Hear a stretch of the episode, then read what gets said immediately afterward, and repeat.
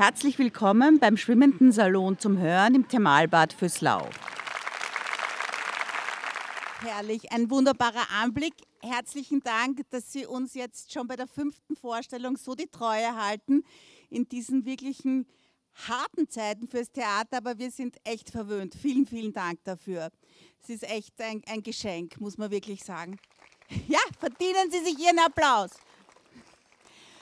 Äh, heute Abend haben wir eine Reise in die französische Provinz im 19. Jahrhundert vor uns.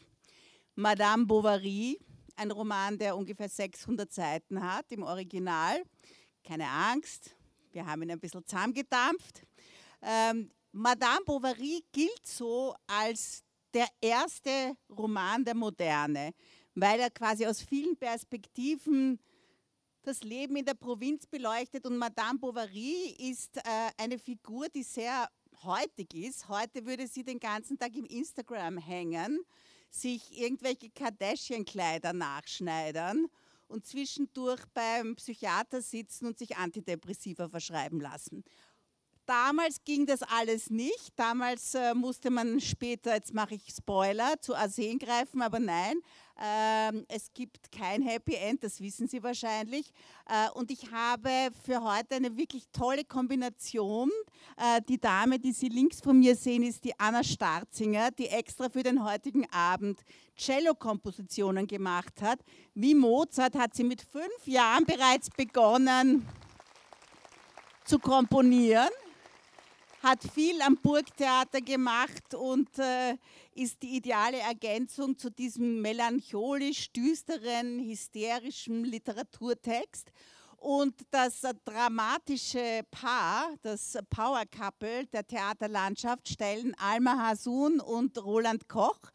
Äh, Alma und Roland sind schon quasi Veteranen des schwimmenden Salons, äh, äh, waren schon mehrfach da. Roland begleitet uns, glaube ich, seit der Stunde Null und ist auch immer ein ganz toller Regisseur, äh, wenn es darum geht, so Leseperformances zu inszenieren und ich kann nichts anderes tun, als Ihnen einen ähm, tollen Abend zu wünschen und sich zu freuen, dass Sie nicht im 19. Jahrhundert leben, sondern hier im Bad Füßlau im 21. Jahrhundert, wo man sich von einem langweiligen Ehemann noch scheiden lassen konnte. Also.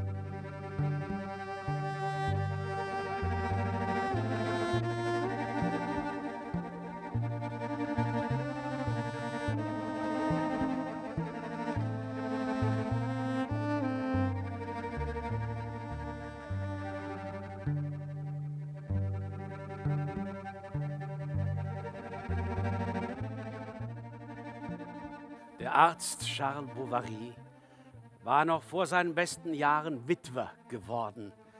Ein Geschenk des Himmels, im Nachhinein betrachtet.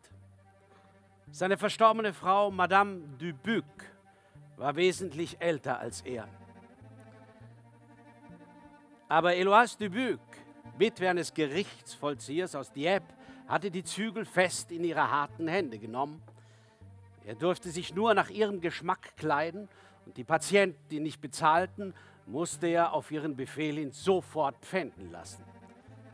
Sie erbrach die Siegel seiner Briefe, überwachte jeden Schritt, den er tat und horchte an der Türe, wenn Frauen in seiner Sprechstunde waren.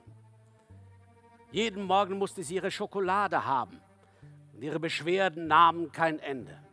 Unaufhörlich klagte sie über Migräne, Brustschmerzen oder Verdauungsstörungen. Wenn Charles nachts in das Schlafzimmer kam, streckte sie ihm ihre mageren, langen Arme aus ihren Decken entgegen, umschlang seinen Hals und zog ihn an den Rand ihres Bettes. Und nun ging das Theater los.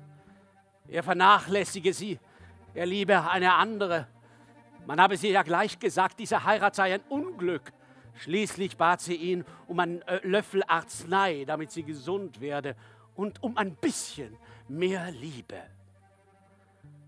Als sie noch lebte, war einmal nachts ein Bote erschienen mit der dringenden Bitte, an den Arzt auf das Landgut Libertot zu kommen, um ein gebrochenes Bein zu behandeln. Nun braucht man bis Berthaud zu Fuß sechs gute Stunden.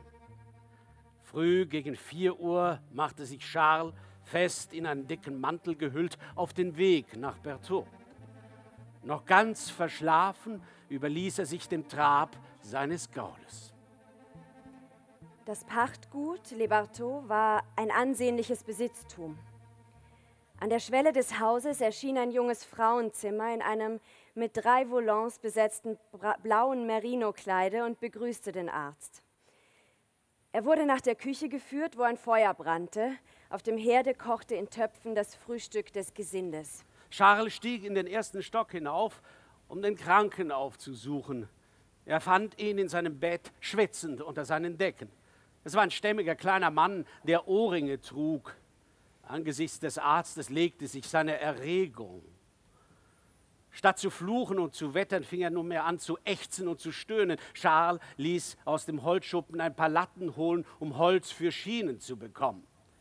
Währenddem stellte die Magd Leinwandbinden her und Fräulein Emma, die Tochter des Hauses, versuchte Polster anzufertigen. Charles war erstaunt. Was für blendend weiße Nägel sie hatte. Sie waren mandelförmig geschnitten und sorglich gepflegt, und so schimmerten sie wie das feinste Elfenbein. Was besonders schön an ihr war, das waren ihre Augen. Sie waren braun, aber im Schatten der Wimpern sahen sie schwarz aus, und ihr offener Blick traf die Menschen mit der Kühnheit der Unschuld. Nachdem sich Charles oben beim alten Rouault verabschiedet hatte, fand er Emma am Fenster stehend, die Stirn an die Scheiben gedrückt. Sie schaute in den Garten hinaus, wo der Wind die Bohnenstangen umgeworfen hatte. Sich umwendend fragte sie: Suchen Sie etwas? Äh, meinen, meinen Reitstock, wenn Sie gestatten. Emma entdeckte ihn. Sie fühlten es beide.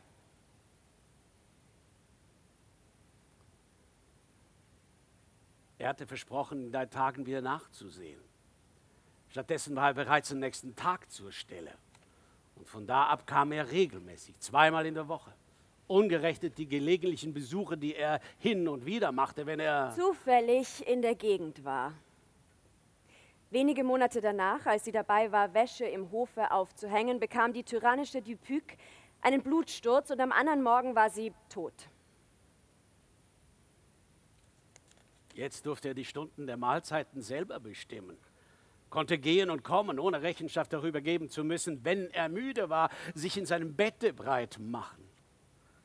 Übrigens hatte der Tod seiner Frau keine ungünstige Wirkung auf seinen Beruf als Arzt. Wochenlang sagten alle in einem fort, der arme Doktor, wie traurig. Sein Name blieb in aller Munde, die Geschäfte florierten und nun konnte er nach Berthaud reiten, wann immer es ihm beliebte. Eine unbestimmbare Sehnsucht wuchs in ihm auf, ein namenloses Glücksgefühl. Abends, wenn er auf dem Heimritt war, wiederholte Charles jeden Satz, den sie gesagt hatte, bis ins Einzelne und versuchte den vollen Sinn ihrer Worte zu erfassen. Er wollte sich damit eine Vorstellung von der Existenz schaffen, die Emma geführt, ehe er sie kennengelernt hatte. Dann fragte er sich, wie es wohl würde, wenn er sich verheiratete. Aber, aber, aber warum und mit wem? Ja, ja, ja, mit wem? Ihr Vater war so reich und sie, sie, sie war so schön. In der Nacht konnte er keinen Schlaf finden. Die Kehle war ihm wie zugeschnürt.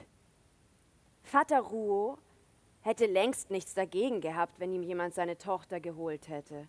Im Grunde nützte sie ihm in Haus und Hof nicht viel. Meister Rouault, äh, ich möchte Ihnen etwas sagen. Naja, raus mit der Sprache, ich weiß doch sowieso alles. Äh, Meister Rouault, Meister Rouault. Naja, mir soll's recht sein, antwortete der Meister Rouault. Die Kleine ist gewiss meiner Meinung, aber fragen müssen wir sie schon. Wenn sie Ja sagt, dass Sie uns richtig verstehen, brauchen Sie nicht wiederzukommen. Wegen der Leute. Und außerdem würde Sie das allzu sehr aufregen. Am nächsten Morgen gegen neun war er auf dem Hof. Vater Rouen umarmte seinen zukünftigen Schwiegersohn. Die Eheschließung konnte anstandshalber nicht vor Ablauf von Charles Trauerzeit stattfinden. Emma ihrerseits hätte gern um Mitternacht geheiratet, im Fackelschein. Es gab also im folgenden Frühjahr eine Hochzeit, zu der 43 Personen kamen, bei der man 16 Stunden tafelte. Zuvor hatte Charles 14 Monate mit der Witwe gelebt, deren Füße im Bett kalt waren wie Eis. Doch jetzt besaß er fürs ganze Leben puh, diese hübsche Frau, die er anbetete. Die Welt war nicht größer für ihn als der seidige Kreis ihres Unterrocks. Er konnte nicht anders, ständig berührte er ihren Kamm, ihre Ringe, manchmal drückte er ihr dicke Küsse schmatzend auf die Wangen oder er bedeckte mit kleinen Küssen endlos ihren ganzen nackten Arm, von den Fingerspitzen bis zur Schulter. Und sie stieß ihn zurück, halb freundlich, halb verstimmt, wie man ein Kind behandelt, das am Rockzipfel hängt. Vor der Heirat hatte sie geglaubt, Liebe zu empfinden. Weil jedoch das Glück, das aus dieser Liebe hätte folgen sollen, nicht kam, musste sie sich wohl getäuscht haben, dachte sie. Und Emma suchte herauszufinden, was man im Leben eigentlich verstand unter den Worten Seligkeit, Leidenschaft und Rausch, die ihr so schön erschienen waren in den Büchern. Aber das bange Gefühl einer neuen Seelenstimmung oder vielleicht die von der Anwesenheit dieses Mannes bewirkte Unruhe hatte anfangs ausgereicht, ihr vorzugaukeln, sie besitze endlich jene wundervolle Leidenschaft, die bisher wie ein großer Vogel mit rosa Federkleid im Glanze poetischer Himmel schwebte. Und nun konnte sie nicht glauben, dass die Ruhe, in der sie lebte, das Glück sein sollte, von dem sie geträumt hatte. Charles Konversation war platt wie ein Gehsteig. Und darauf defilierten Allerweltsgedanken in ihrer gewöhnlichen Tracht, ohne, ohne Gefühle hervorzulocken oder Lachen oder Träumerei. Es habe ihn niemals gereizt, sagte er, sich während seiner Zeit in Rouen die Schauspieler aus Paris auf dem Theater anzuschauen. Er konnte weder schwimmen noch fechten, noch mit der Pistole schießen, und eines Tages war er außerstande, ihr einen Ausdruck der Reitkunst zu erklären, den sie in einem Roman gelesen hatte. Musste ein Mann nicht alles wissen, in mannigfaltigsten Dingen brillieren, einen vertraut machen mit den Wirkungskräften der Leidenschaft, mit den Feinheiten des Lebens, mit jedem Geheimnis? Der da konnte nichts, wollte nichts, er hielt sie für glücklich und sie zürnte ihm wegen dieser soliden Ruhe, dieser heiteren Schwerfälligkeit, ja sogar wegen des Glücks, das sie ihm schenkte. Charles hingegen bekam schließlich mehr Achtung vor sich selbst, weil er eine solche Frau besaß. Er kam oft spät nach Hause von seinen Patientenbesuchen um zehn, manchmal erst um Mitternacht. Dann wollte er essen. Und weil das Dienstmädchen bereits schlief, servierte Emma. Er zog seinen Gehrock aus, um bequemer zu speisen. Er nannte hintereinander alle Leute, denen er begegnet war, die Dörfer, die er aufgesucht, die Rezepte, die er ausgestellt hatte. Und zufrieden mit sich selbst aß er das übrig gebliebene Rindfleisch, schälte seinen Käse, biss in einen Apfel, leerte seine Karaffe, dann ging er zu Bett, legte sich auf den Rücken und schnarchte. Meistens mit einer Zipfelmütze auf dem Kopf. Trotzdem versuchte sie, Liebe in sich zu wecken. Bei Mondschein rezitierte sie im Garten alles, was sie an leidenschaftlichen Reimen auswendig konnte und sang ihm schmachtend melancholische Adagios. Doch hinterher war sie genauso gleichmütig wie zuvor. Seine Gefühle regten sich pünktlich.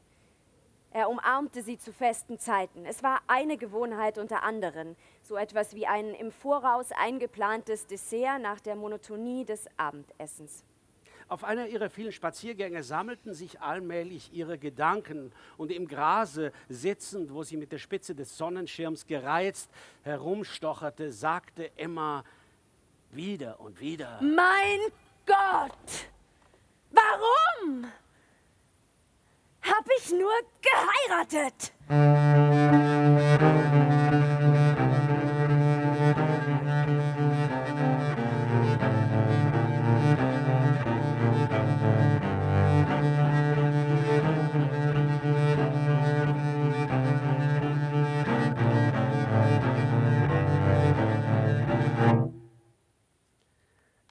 Doch gegen Ende September tat sich etwas Außergewöhnliches in ihrem Leben. Sie wurde eingeladen nach La Vaubyessard zu Marquis d'Andervilliers. Während der heißen Tage hatte er im Mund einen Abszess bekommen, von dem Charles ihn wie durch ein Wunder mit einem gezielten Lanzettenstich erlöst hatte. Der Herr Marquis betrachtete es als seine Pflicht, ihm persönlich zu danken. Er blickte Emma, fand, sie habe eine hübsche Figur und grüße nicht wie eine Bäuerin, so dass man auf dem Schloss meinte, weder die Grenzen der Höflichkeit zu überschreiten, noch andererseits eine Taktlosigkeit zu begehen, wenn man die Bovarys einlud. Um sieben bat man zum Diner. Die Männer, deren Zahl größer war, nahmen am ersten Tisch Platz in der Eingangshalle und die Damen am zweiten im Speisesaal mit dem Marquis und der Marquise. Beim Eintreten fühlte Emma sich umweht von warmer Luft, einem Gemisch aus Blumenduft und schöner Tafelwäsche, aus Fleischaroma und dem Geruch der Trüffel. Von den Kerzen der Kandelaber fielen lange Flammen auf die Silberglocken. Die geschliffenen Kristallgläser, die ein matter Hauch überzog, funkelten durcheinander in blassen Strahlen. Die roten Hummerscheren ragten aus den Schüsseln. Üppige Früchte türmten sich in durchbrochenen Körbchen auf moosigem Grund. Die Wachteln hatten noch ihre Federn, Dampf stieg empor. Würdevoll wie ein Richter präsentierte der Haushofmeister zwischen den Schultern der Gäste die fein säuberlich aufgeschnittenen Gerichte und servierte mit schwungvollem Löffel das Stück, das man erwählt hatte. Eisiger Champagner wurde eingeschenkt. Emma lief ein Schauer über die ganze Haut, als hätte sie die Kälte im Mund, als sie die Kälte im Mund spürte. Sie hatte noch nie Granatäpfel gesehen, noch nie Ananas gegessen. Sogar der Kristallzucker schien ihr weißer und feiner als anderswo. Die Damen gingen anschließend auf ihre Zimmer, sich schön zu machen für den Ball.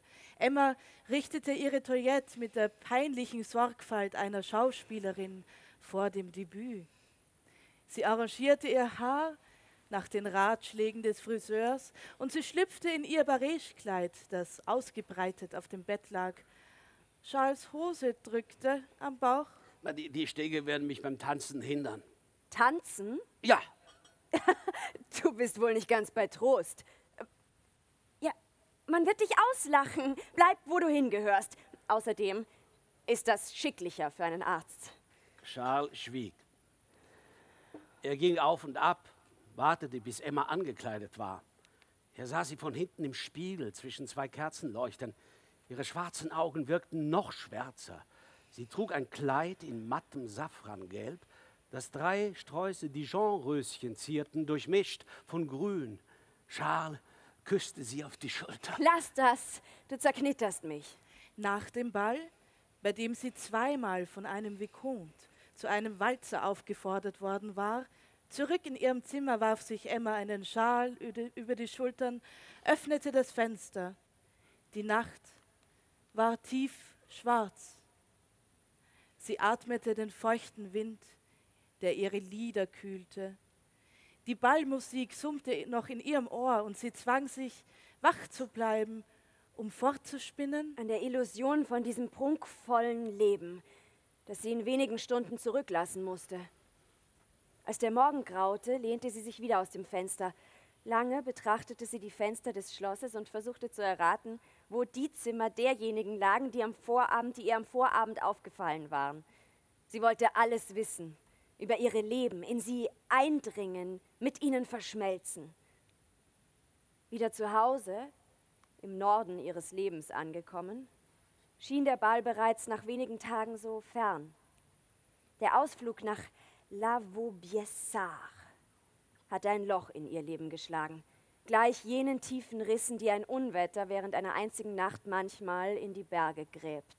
Sie abonnierte La Corbeille, eine Zeitschrift für Frauen, und Le Sylph des Salons. Sie verschlang alle Berichte über Premieren, Pferderennen und Abendgesellschaften, interessierte sich für das Debüt einer Sängerin, die Eröffnung eines Geschäfts.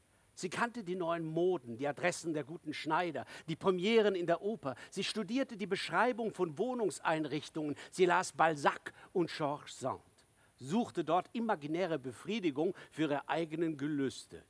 Selbst an den Tisch brachte sie ihr Buch und blätterte weiter, während Charles aß und zu ihr sprach.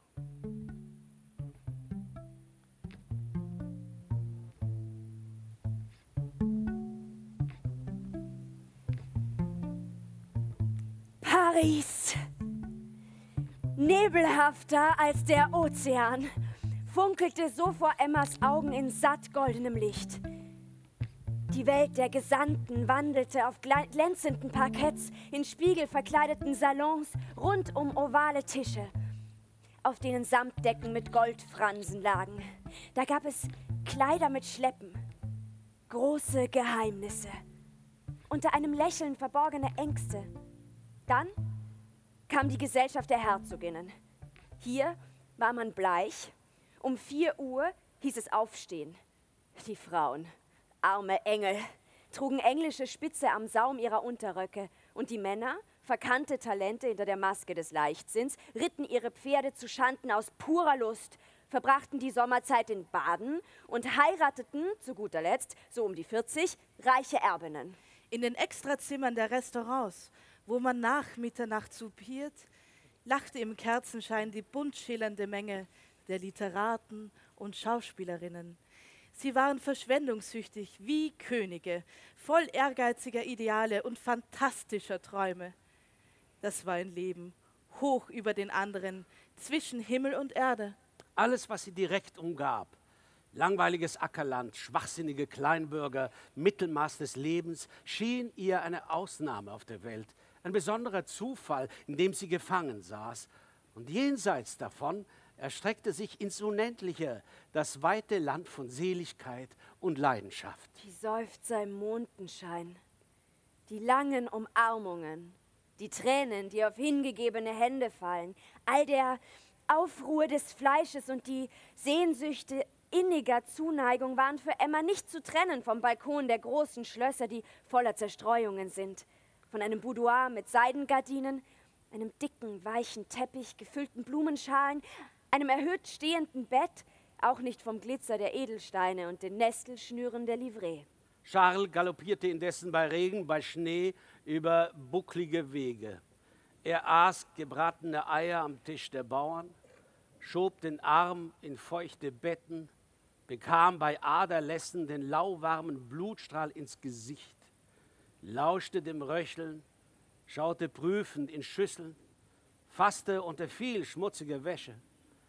Doch jeden Abend erwartete ihn ein prasselndes Feuer, ein gedeckter Tisch, weiche Möbel und eine Frau in feinen Kleidern, so bezaubernd und wohlriechend, dass man sich fragte, woher dieser Duft kam und ob es nicht vielleicht ihre Haut war, die hindurchatmete durch ihr Hemd. Im Grund ihrer Seele freilich wartete sie auf ein Ereignis. Wie Matrosen in Seenot ließ sie über die Einsamkeit ihres Lebens einen verzweifelten Blick schweifen, suchte in der Ferne nach einem weißen Segel am diesigen Horizont. Sie wusste nicht, wie dieser Zufall aussehen, welcher Wind ihn zu ihr treiben, an welches Ufer er sie bringen würde, ob er Schaluppe war oder Schiff mit drei Decks, schwer von Ängsten oder voller Glückseligkeit, bis hinauf an die Ladelücken. Doch jeden Morgen beim Aufwachen erwartete sie ihn für diesen Tag. Und sie lauschte auf alle Geräusche, sprang erschrocken hoch, wunderte sich, dass er nicht kam. Und ersehnte dann bei Sonnenuntergang jedes Mal ein bisschen trauriger den nächsten Morgen. Sollte dieses Elend denn ewig dauern? Sollte es für sie keinen Ausweg geben? Sie war doch genauso viel wert wie jene, die glücklich lebten. In La Vaubyessard hatte sie Herzoginnen gesehen, die eine plumpere Figur hatten und gewöhnlichere Manieren als sie. Sie verfluchte Gottes Ungerechtigkeit. Sie drückte den Kopf gegen die Wände und weinte. Sie gierte nach einem stürmischen Leben, nächtlichem Maskentreiben extravaganten Vergnügungen, samt all den Tollheiten, die ihr unbekannt waren, aber die gewiss dazugehörten. Sie wurde blass und hatte Herzklopfen. Charles verordnete ihr Baldrian und Kampferbäder. Alles, was man probierte, schien sie noch mehr zu reizen. Von nun an trank sie Essig, um abzumagern, bekam einen trockenen Husten und verlor jeglichen Appetit. Es war ein Nervenleiden. Sie brauchte Luftveränderung. Es fiel Charles nicht leicht, Toast nach vier Jahren und gerade in dem Augenblick zu verlassen, da er allmählich zu Ansehen kam. Als sie Toast im März verließen, um sich in Yonville niederzulassen, war Emma schwanger. Yonville war an der Grenze zwischen Normandie, Picardie und Ile-de-France, eine Zwitterlandschaft, wo die Sprache ohne Färbung ist, so wie die Gegend ohne Charakter. Hier werden die schlechtesten Neuchâtel-Käse des gesamten Bezirks hergestellt. Im Haus des Apothekers wohnte ein junger Rechtspraktikant, Léon mit Namen. Er hatte gehört, dass Madame Bovary tagelang das Lesezimmer nicht verließ. Léon fragte sie, ist Ihnen zuweilen widerfahren, dass Sie in einem Buch auf einen unbestimmten Gedanken stießen, den Sie schon einmal hatten, auf irgendein dunkles Bild, das von weit her kommt, als äh, vollendeter Ausdruck ihres feinsten Empfindens? Das, das habe ich erlebt. Aus diesem Grund schätze ich vor allem die Dichter. Ich finde Verse zärtlicher als Prosa und sie bringen uns viel leichter zum Weinen. Auf Dauer ermüden sie freilich. Ich hasse gewöhnliche Helden und laue Gefühle. Das gibt es in der Natur. Charles war niedergeschlagen. Es kamen keine Patienten. Stundenlang saß er herum, ohne ein Wort zu sagen, legte sich in seinem Sprechzimmer schlafen oder beobachtete seine Frau beim Nähen. Um auf andere Gedanken zu kommen, arbeitete er im Haus wie ein Knecht, aber die Geldangelegenheiten machten ihm Kopfzerbrechen. Er hatte so viel ausgegeben für die Reparaturen, für Madames Kleider und für den Umzug, dass die gesamte Mitgift über 3000 EQ innerhalb von zwei Jahren aufgebraucht war. Eine angenehmere Sorge lenkte ihn jedoch ab, nämlich die Schwangerschaft seiner Frau. Je näher der Zeitpunkt für die Geburt herankam, desto liebevoller umhegte er sie. Sie gebar an einem Sonntag gegen sechs bei Sonnenaufgang ein Mädchen, sagte Charles. Sie wandte sich ab und wurde ohnmächtig. Eines Tages spürte Emma ganz plötzlich das Bedürfnis, ihre kleine Tochter zu sehen, die bei der Frau des Tischlers, die sich ein Zubrot als Amme verdiente, in Pflege war. So brach sie auf zur Roleschen Wohnstadt, die am Dorfrand lag, am Fuß der Anhöhe zwischen Landstraße und Wiesen. Ein schwüler Wind blies. Emma fühlte sich schwach beim Gehen. Die Steinchen auf dem Trottoir taten ihr weh. Sie überlegte, ob sie nicht umkehren sollte oder irgendwo Halt machen, um sich hinzusetzen. In diesem Augenblick trat Monsieur Léon mit einem Stoß Papier unter dem Arm aus einer nahen Tür. Er kam sie begrüßen und stellte sich vor Loreux Laden unter die vorspringende graue Markise in den Schatten. Madame Bovary sagte, sie wolle ihr Kind besuchen, sei aber schon müde. Na, wenn, erwiderte Léon, wagte er doch nicht weiter zu sprechen. Haben Sie irgendwo zu tun? Und nach der verneinenden Antwort des Kanzlisten bat sie ihn mitzukommen. Noch am selben Abend wusste ganz Joville davon und Madame Tuvache, die Frau des Bürgermeisters, erklärte vor ihrer Dienstmagd, dass Madame Bovary sich kompromittiere. Emmas Kind schlief am Boden in einer Wiege aus Korbgeflecht. Sie nahm es mitsamt der Decke, in die es gehüllt war, und begann, sich in den Hüften wiegend leise zu singen. Leon spazierte im Zimmer auf und nieder. Es schien ihm seltsam, diese schöne Dame in ihrem Moiré-Kleid umgeben von solchem Elend zu sehen. Madame Bovary wurde rot. Er wandte sich ab, weil er glaubte, seine Blicke wären vielleicht ungehörig. Dann legte sie die Kleine zurück. Sie hatte sich auf ihren Spitzkragen erbrochen. Schnell wischte die Amme alles weg und versicherte, es sei nichts mehr zu merken. Sie fügte hinzu, die macht noch weit Schlimmeres.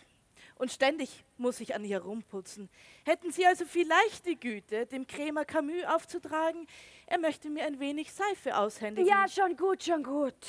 Auf Wiedersehen, Mutter Rollet. Von der Amme befreit, nahm Emma wieder Monsieur Leons Arm. Eine Weile ging sie mit raschem Schritt, dann wurde sie langsamer und ihr schweifender Blick fiel auf die Schulter des jungen Mannes, dessen Gehrock einen schwarzen Samtkragen hatte. Seine kastanienbraunen Haare lagen darüber, glatt und sorgfältig gekämmt. Ihr fielen seine Fingernägel auf, die länger waren als in Yonville üblich. Sie zu pflegen war eine der Hauptbeschäftigungen des Kanzlisten und zu diesem Zweck hatte er stets ein ganz besonderes Taschenmesser in seinem Schreibpult. Nach außen spielte Emma die tugendhafte Gattin und Mutter. Das Kind wurde von der Amme nach Hause geholt. Sie verkündete, dass sie Kinder abgöttisch liebe. Das war ihr Trost, ihre Freude, ihre Narretei. Und sie begleitete ihre Zärtlichkeiten mit lyrischen Ergüssen. Wenn Charles heimkehrte, standen seine Pantoffel neben der Glut zum Wärmen.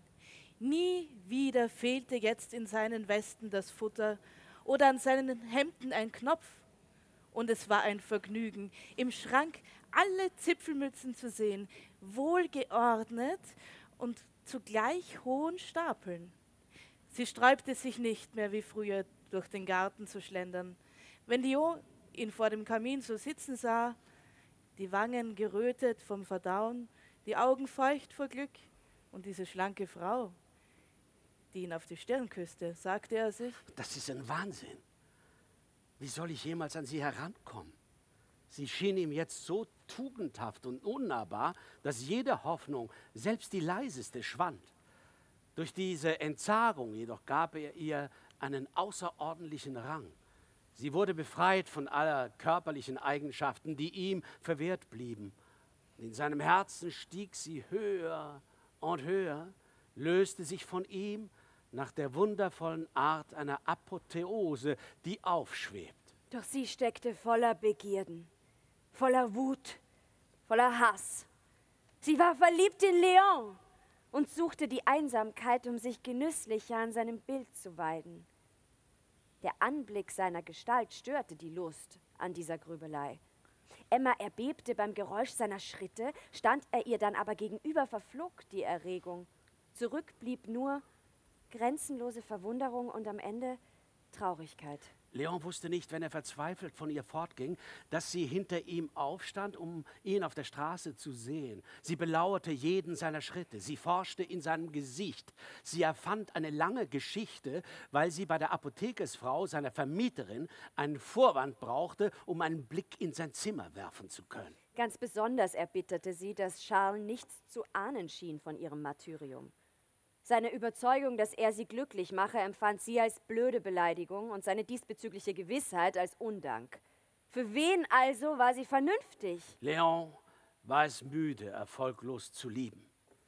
Mit der Zeit verspürt er auch jene Niedergeschlagenheit, die hervorgerufen wird vom Einerlei des immer gleichen Lebens, wenn kein Ziel ihm eine Richtung gibt und keine Hoffnung einen Halt. Er hatte Yonville und seine Bewohner derart satt, dass er den Anblick gewisser Leute, gewisser Häuser nicht mehr ausstehen konnte.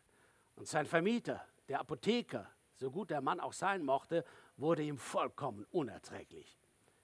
Die Aussicht auf neue Lebensumstände schreckte ihn jedoch ebenso sehr, wie sie ihn verlockte.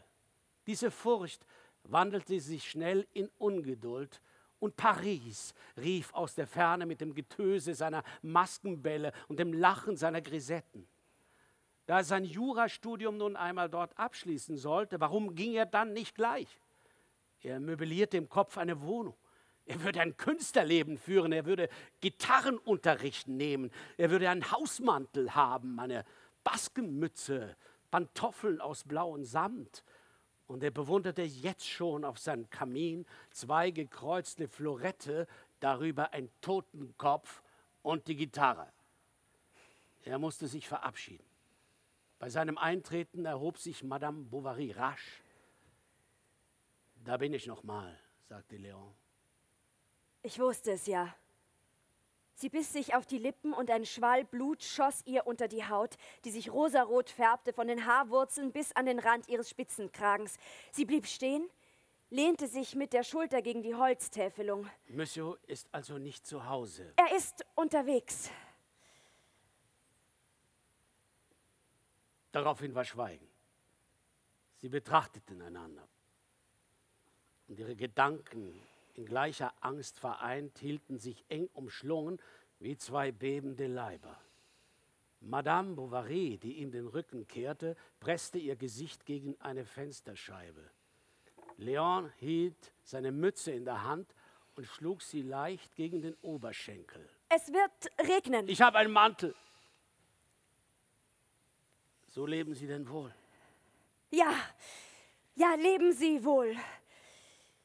Gehen Sie! Sie schritten aufeinander zu. Er reichte die Hand, sie zögerte. Auf englische Art, also, sagte sie. Sie zwang sich zu einem Lachen. Leon spürte ihre Hand zwischen seinen Fingern und ihm war, als strömte die Substanz seines ganzen Wesens hinab in diese feuchte Handfläche. Ihre Augen begegneten sich noch einmal und er verschwand. Der arme Leon, rief Charles. Wird es ihm gut ergehen in Paris? Wird er sich einleben? Madame Bovary seufzte. Aber ich bitte Sie, sagte der Apotheker, die ausschweifende Gelage im Restaurant, die Maskenbälle, der Champagner, eins folgt auf das andere, das garantiere ich Ihnen. Ich glaube nicht, dass er auf Abwege kommt, hielt Bovary dagegen. Mit dem folgenden Morgen begann für Emma ein schwarzer Tag.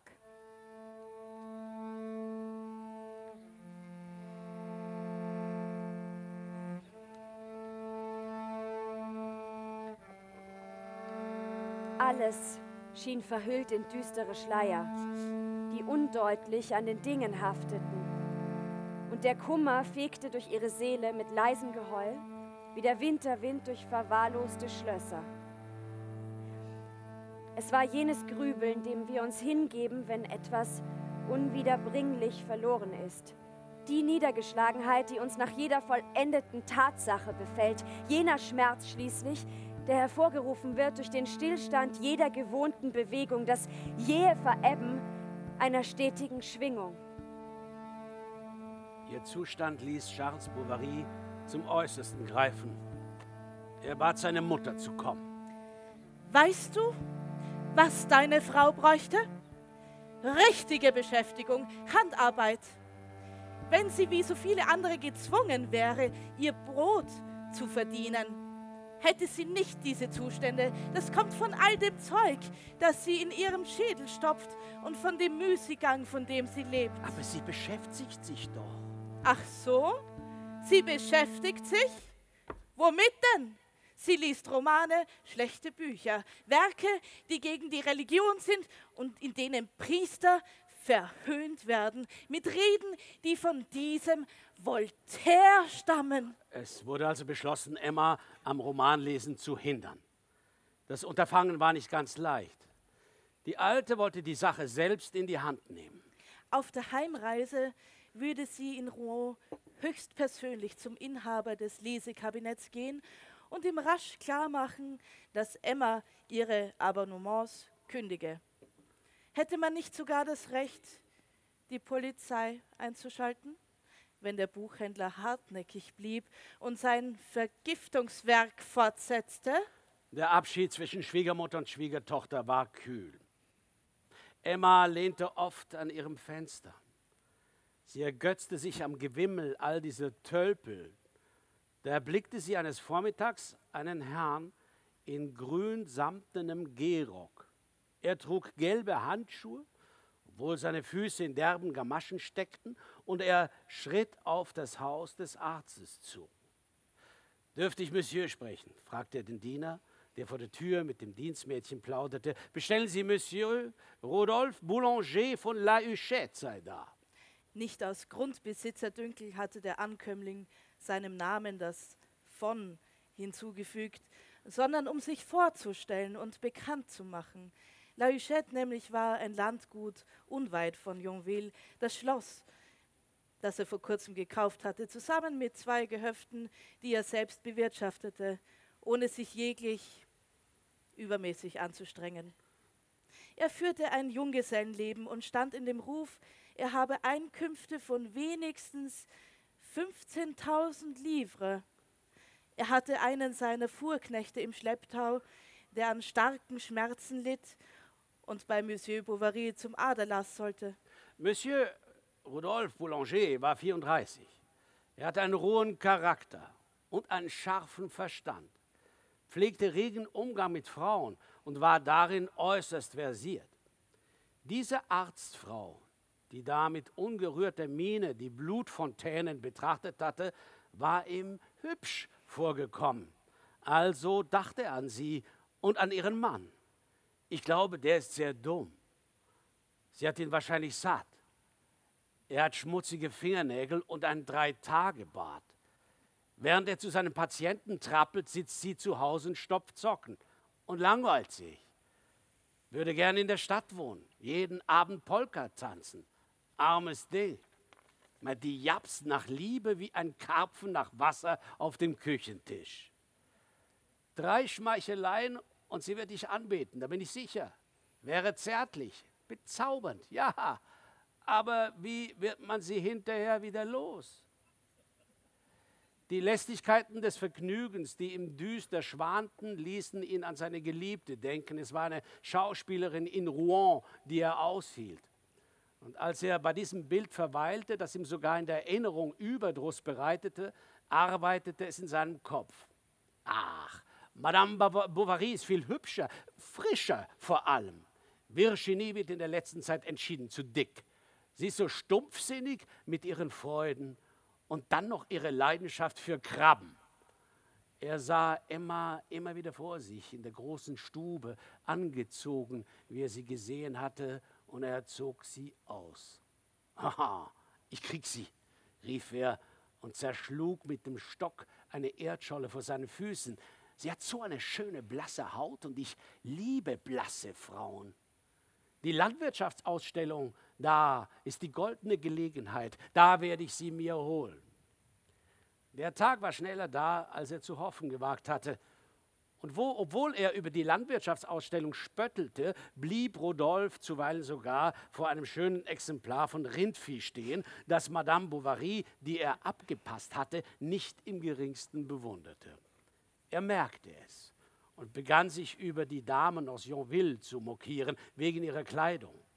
Dann entschuldigte er sich ob der Nachlässigkeit seiner eigenen.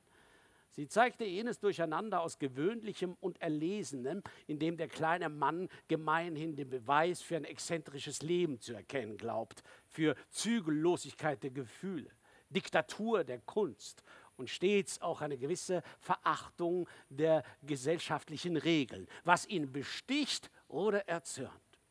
So bauschte sich bei jedem Windstoß das Batisthemd mit den plissierten Manschetten im Ausschnitt seiner Weste aus grauem Drillig und die breitgestreifte Hose enthüllte an den Knöcheln seine Nanking-Stiefeletten mit Lacklederschaft.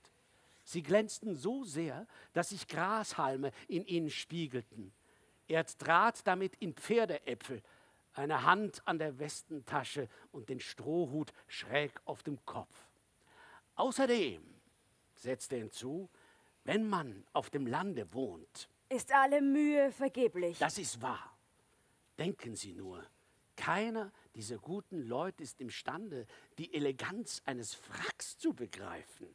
Dann sprachen sie über die Mittelmäßigkeit der Provinz, über Existenzen, die hier erstickten, Illusionen, die hier verloren gingen. Ja, darum versinke ich ja in Traurigkeit. Und ich habe sie für sehr fröhlich gehalten. Ach ja, ja, dem Anschein nach, weil ich es verstehe, in Gesellschaft die Maske des Spaßvogels aufzusetzen. Doch wie oft habe ich mir beim Anblick eines Friedhofs im Mondenschein schon gesagt, ich sollte mich vielleicht besser zu den Schlafenden legen. Oh, und Ihre Freunde? An die denken Sie nicht? Meine Freunde? Na, welche denn? Habe ich Freunde? Wer schert sich um mich? Und er begleitete seine letzten Worte mit einer Art leisem Pfiff. Sie nahm wieder Rudolfs Arm. Ja, so vieles hat mir gefehlt. Immer allein. Ach, hätte ich nur ein Ziel gehabt im Leben. Wäre ich einer Liebe begegnet, hätte ich jemanden gefunden. Ich hätte alle Energie aufgewandt, zu der ich fähig bin. Ich hätte alle Hindernisse überwunden, alle Ketten gesprengt. Dennoch scheint mir, dass Sie nicht zu beklagen sind. Ach, finden Sie. Ja, immerhin. Sie sind frei und, und reich. Verspotten Sie mich nicht. Sechs Wochen verstrichen. Rudolf ließ sich nicht sehen besser nicht so schnell hingehen, das wäre ein Fehler. Und am Ende der Woche war er aufgebrochen zur Jagd. Nach der Jagd hat er sich gedacht, nun sei es zu spät. Dann zog er den Schluss, wenn sie mich vom ersten Tag an geliebt hat, muss sie ungeduldig auf ein Wiedersehen warten, um mich noch mehr lieben. Na, weiter so. Und ihm wurde klar, dass er richtig kalkuliert hatte. Als er beim Betreten der großen Stube sah, wie Emma erbleichte. Sie war allein. Rudolf blieb stehen. Ich war beschäftigt. Ich war krank. Ernstlich? Naja, nein. Ich wollte nicht kommen. Warum? Ahnen Sie es nicht immer? Monsieur. Ah, sehen Sie, ich hatte recht, nicht hierher kommen zu wollen. Ja, ich denke immerzu an Sie. Die Erinnerung an Sie lässt mich verzweifeln. Entschuldigen Sie, ich, ich muss fort. Leben Sie wohl. Ich gehe weit weg, so weit, dass Sie nichts mehr von mir hören. Und dennoch, heute, ich weiß nicht, welche Macht mich wieder hierher getrieben hat zu Ihnen. Man ringt ja nicht mit dem Himmel, man widersteht nicht dem Lächeln der Engel, man lässt sich verführen von Schönheit, Zauber, Liebreiz. Zum ersten Mal drangen solche Dinge an Emmas Ohr. Und wie jemand, der sich bei einem Dampfbad entspannt, räkelte sich ihr Stolz träge und hingebungsvoll in der Hitze dieser Sprache. Ihm lag daran, ihr Haus zu sehen. Er wollte es kennen. Madame Bovary hatte nichts dagegen und beide erhoben sich gerade, als Charles eintrat. Guten Abend, Herr Doktor. Der Arzt, geschmeichelt durch diesen unerwarteten Titel, erging sich in öligen Höflichkeiten und der andere hatte Zeit, sich ein wenig zu fassen. Madame sprach soeben, sagte Rodolphe nun, von ihrem Befinden. Charles unterbrach ihn. Freilich, er habe tausend Sorgen. Seine Frau leide von neuem unter Beklemmungen. Da fragte Rodolphe, ob ihr Reiten nicht gut tun könnte? Herr Schall äh, erwiderte gewiss ausgezeichnet, vortrefflich, großartiger Einfall. Du, den solltest du beherzigen. Und als er sie einwandte, und als sie einwandte, sie besitze kein Pferd, bot Monsieur Rodolphe eines an. Sie schlug sein Angebot aus. Er drängte nicht weiter, um seinen Besuch zu rechtfertigen. Erzählte er dann, sein Fuhrknecht, der Mann mit dem Aderlass, fühle sich immer noch schwindelig. Ja, ich werde vorbeischauen, sagte Bovary. Äh, Rodolphe antwortete, nein, nein, nein, ich schicke ihn her, wir kommen, das ist einfacher für Sie. Ah, sehr gut, ich danke Ihnen. Und sobald sie allein waren, sagte er zu Emma, Warum willst du Monsieur Boulangers Vorschlag nicht annehmen? Er ist doch so freundlich gemeint. Sie verzog schmollend das Gesicht, suchte nach tausend Ausreden und erklärte schließlich, vielleicht könnte es ja seltsam wirken. Ach, das juckt mich nicht, sagte Charles und drehte eine Pirouette. Die Gesundheit geht vor. Du machst einen Fehler. Na, wie soll ich denn reiten? Ich besitze nicht mal ein Reitkleid. Du musst eins in Auftrag geben. Das Reitkleid überzeugte sie. Als das Kostüm fertig war, schrieb Charles an Monsieur Boulanger, seine Frau stehe ihm zur Verfügung und sie rechneten auf seine Liebenswürdigkeit. Am nächsten Tag um zwölf stand Rudolf mit zwei herrschaftlichen Pferden vor Charles Haustür. Eines trug rosa Pompons an den Ohren und einen Damensattel aus Hirschleder. Rudolf hatte lange weiche Stiefel angelegt, denn er meinte, dergleichen habe sie wahrscheinlich nie gesehen. Und in der Tat war Emma hingerissen von seinem Auftritt.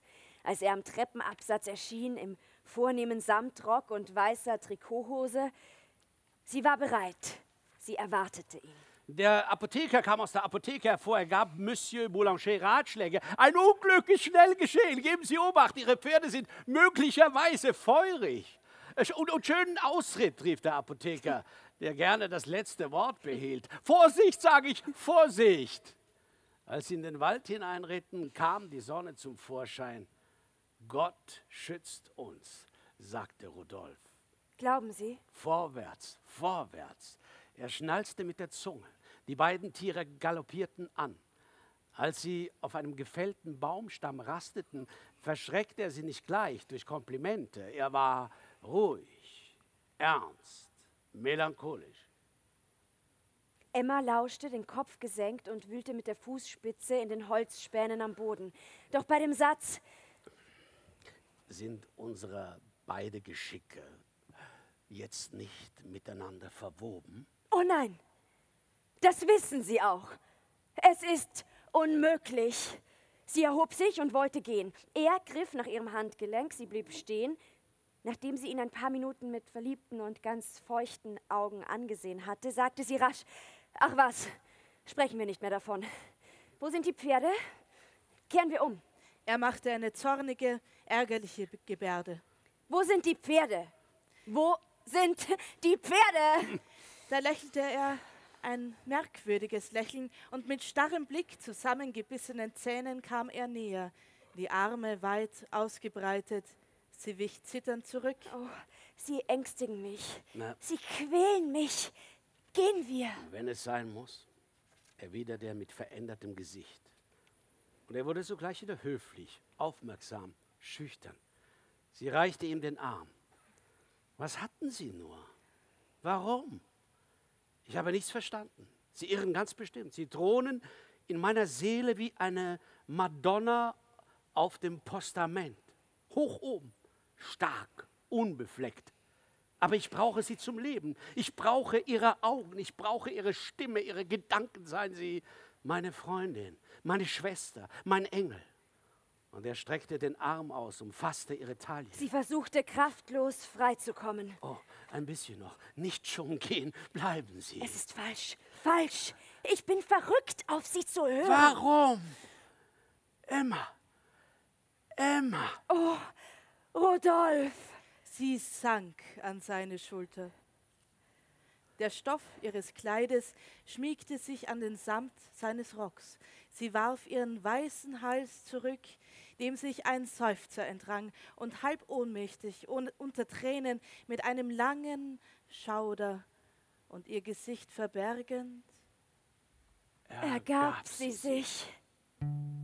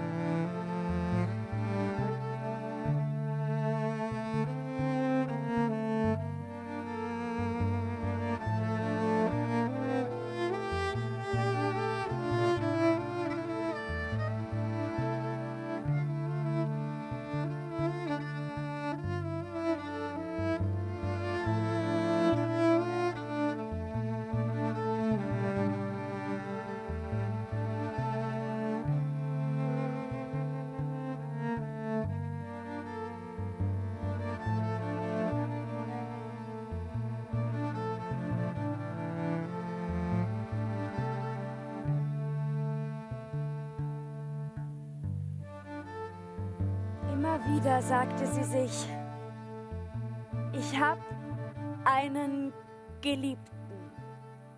Ich habe einen Geliebten. Und sie berauschte sich an dieser Vorstellung. Sie stand vor etwas Wunderbarem. Und alles verhieß Leidenschaft, Ekstase, Verzückung. Das gewöhnliche Leben zeigte sich nur ganz ferne, tief unten im Dunkel, am Fuß dieser Höhen. Von diesem Tag an schrieben sie einander regelmäßig, jeden Abend. Emma hinterlegte ihren Brief im hintersten Winkel des Gartens beim Flussufer, wo ein Spalt war in der Terrasse. Rodolph holte ihn dort und verbarg einen anderen, über dessen Kürze sie sich jedes Mal beklagte. Eines Tages, als Charles schon ganz früh außer Haus ging, beschloss Emma, ihren Geliebten zu überraschen. Sie machte sich zu Fuß auf den weiten Weg. Sie erkannte von weitem das Haus ihres Geliebten. Hinter dem Gehöft lag ein herrschaftlicher Bau, der war gewiss das Schloss. Emma drückte die Klinke einer Tür und plötzlich entdeckte sie hinten im Raum einen schlafenden Mann. Es war Rodolphe. Da bist du ja. Da, da, da bist du. Ja, wie, wie hast du es angestellt, herzukommen? Oh, dein Kleid ist ja ganz nass. Ich liebe dich, erwiderte sie und schlang ihm die Arme um den Hals. Nachdem ihr diese erste Waghalsigkeit gelungen war, zog Emma nun jedes Mal, wenn Charles früh mor morgens losritt, schnell ihre Kleider an und schlich auf Zehenspitzen über die Stufen hinab zum Wasser. Dann ging sie quer über die bestellten Äcker, wo sie mit ihren zarten Stiefelchen einsank, strauchelte und stecken blieb. Rudolf schlief noch um diese Zeit. Es war, als stürmte ihm ein Frühlingsmorgen ins Zimmer.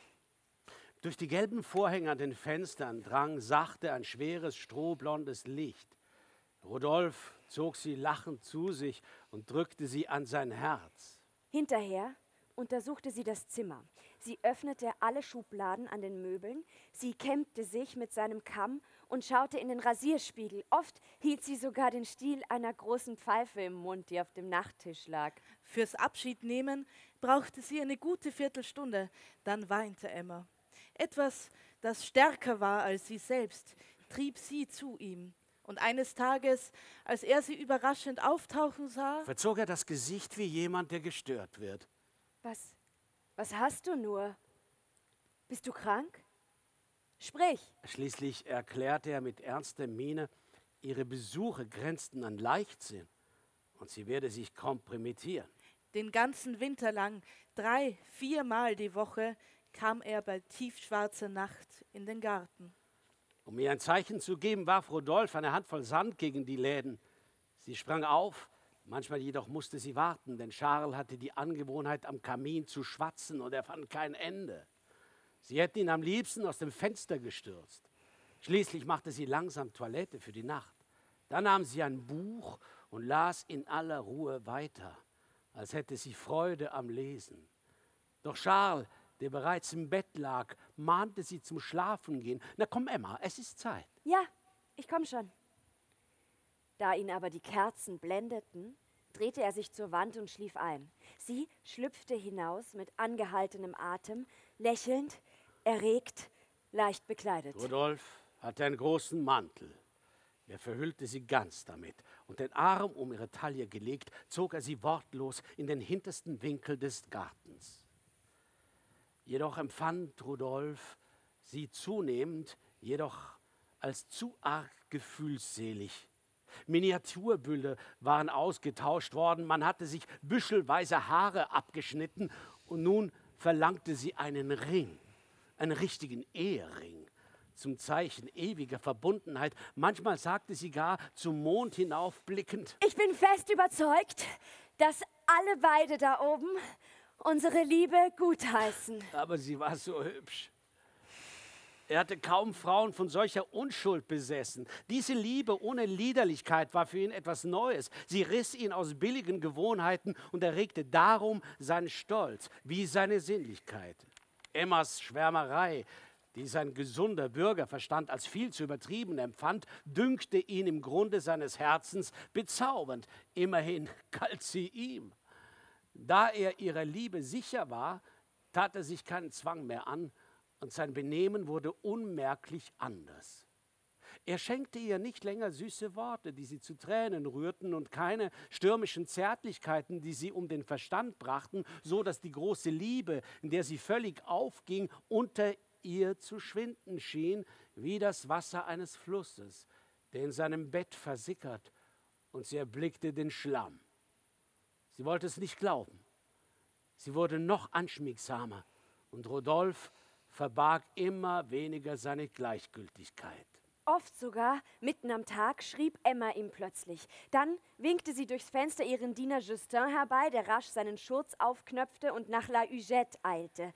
Rodolphe kam. Sie musste ihm sagen, dass sie sich langweilte, dass ihr Mann widerlich war und ihr Leben grauenvoll. Na, was soll ich dagegen tun? Oh, wenn du nur wolltest. Na, wie denn? Wir könnten fortgehen. Irgendwohin. Na, du bist, du bist wirklich verrückt. Ist das die Möglichkeit? Er schien nichts zu begreifen und lenkte das Gespräch in andere Bahnen. Was er nicht begriff, war diese ganze Aufregung bei einem so einfachen Fall wie der Liebe. Sie hatte einen Grund, eine Ursache und etwas wie eine Triebkraft für ihre Anhänglichkeit. Diese Zuneigung nämlich wuchs Tag für Tag mit dem Widerwillen gegen den Ehemann. Je mehr sie sich dem einen hingab, desto mehr verabscheute sie den anderen. Nie fand sie Charles so unangenehm, seine Finger so derb, seinen Geist so schwerfällig, sein Benehmen so plump, wie nach, wie nach ihren Rendezvous mit Rodolphe.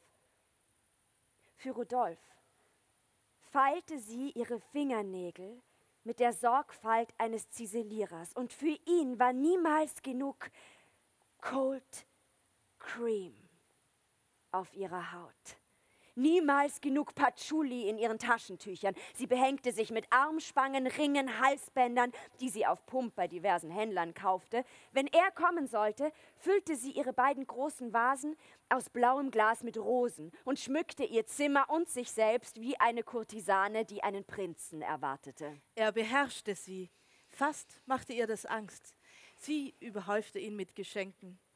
Außer der Reitpeitsche mit Vermeilknauf hatte Rudolf ein Siegel bekommen. Eingraviert trug es den Spruch Amor nel cor. Darüber hinaus eine Schärpe und schließlich ein Zigarettenetui. Ihn aber beschämten diese Geschenke.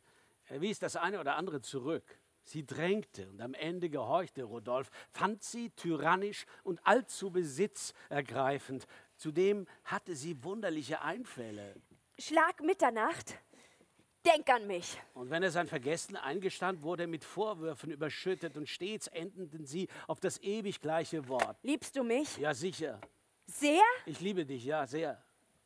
Du hast noch nie eine andere geliebt? Natürlich habe ich andere geklickt. Glaubst du vielleicht, du hättest mir die Jungfräulichkeit geraubt? Emma weinte und er gab sich Mühe, sie zu trösten, verzierte seine Beteuerungen mit Witzelei. Oh, es, es ist ja nur, weil ich dich liebe. Ich liebe dich so sehr, dass ich nicht leben kann ohne dich, weißt du? Ich frage mich, ich frage mich, wo ist er? Vielleicht spricht er mit anderen Frauen. Sie lächeln, er tritt näher. Oh, oh nein, oh nein, oh nein, oh nein, oh nein, oh nein. Nein, keine gefällt dir, nicht wahr? Nein. Es gibt schönere, ja. Ich aber, ich verstehe besser zu lieben. Ich bin deine Magd und deine Konkubine. Du bist mein König, mein Abgott. Er hatte derlei Dinge schon so oft gehört. Sie dünkten ihn nichts Besonderes. Emma war wie alle Mätressen und der Reiz des Neuen, der langsam abfiel wie ein Kleid, entblößte die ewige Monotonie der Leidenschaft, welche stets die gleichen Formen hat und auch die gleiche Sprache. Da musste man halt Abstriche machen. Übersteigerte Reden verbergen oft mittelmäßige Gefühle. Rodolph hielt jedes Zartgefühl für lästig. Er behandelte sie rücksichtslos. Er machte aus ihr etwas Biegsames und Verderbtes.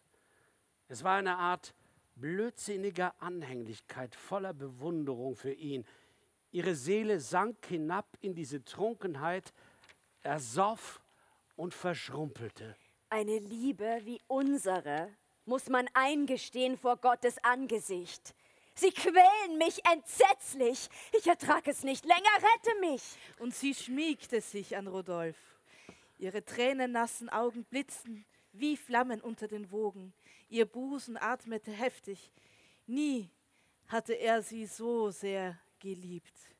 Er verlor den Kopf und sagte, Was soll ich tun? Was willst du? Bring mich fort.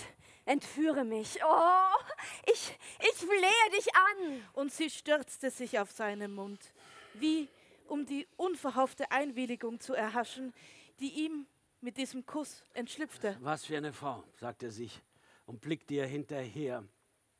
Ihre Schwiegermutter Bovary wunderte sich an den folgenden Tagen sehr über die Verwandlung ihrer Schwiegertochter. In der Tat zeigte Emma sich gefügiger und trieb die Ehrerbietung so weit, dass sie um ein Rezept bat für eingelegte Essiggürkchen. Im kommenden Monat wollten sie miteinander fliehen.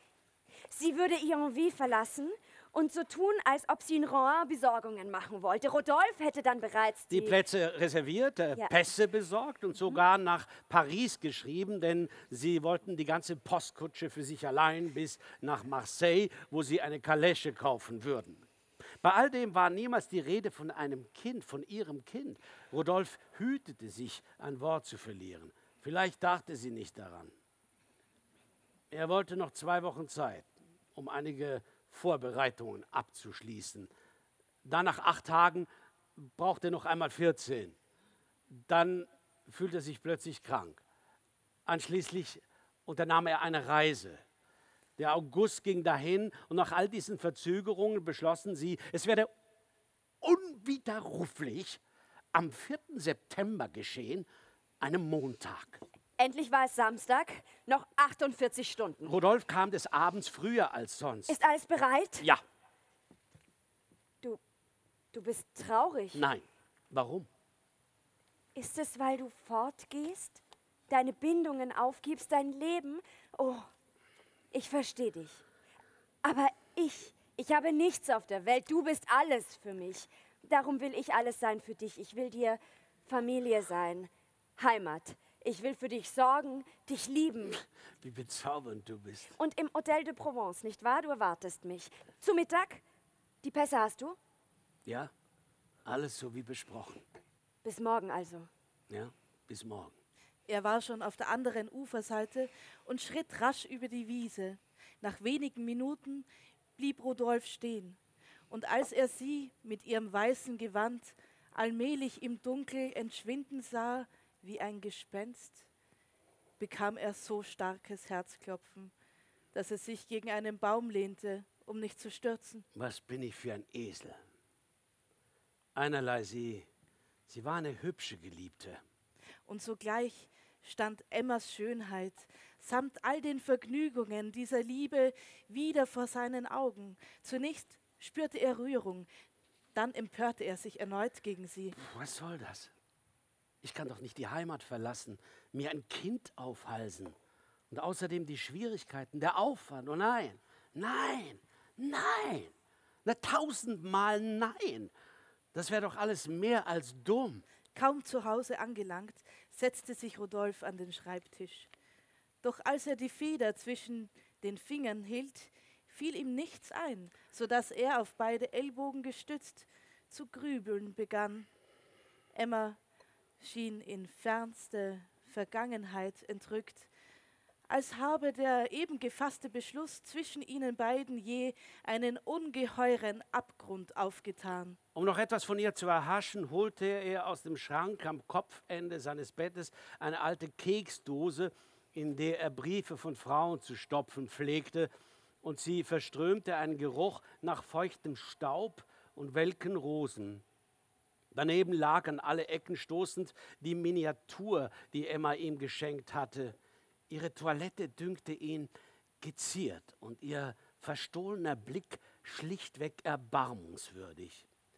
Während er dieses Bild nun betrachtete und die Erinnerung an das Modell heraufbeschwor, verschwammen Emmas Züge langsam in seinem Gedächtnis, ganz als hätten sich das lebendige Gesicht und das gemalte Gesicht gegenseitig ausgelöscht.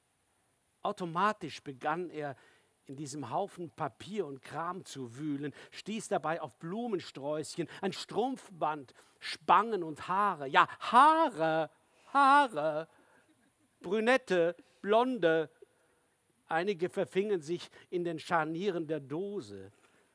Während er durch seine Erinnerung streifte, besah er Schrift und Stil dieser Briefe so mannigfaltig wie ihre Orthographie. Sie waren zärtlich oder verspielt, witzig, melancholisch. Manche von ihnen baten um Liebe und andere baten um Geld. Diese Frauen nämlich, die alle auf einmal in seinem Kopf drängten, behinderten und verkleinerten einander wie unter einem Einheitsmaß der Liebe, das sie gleich machte.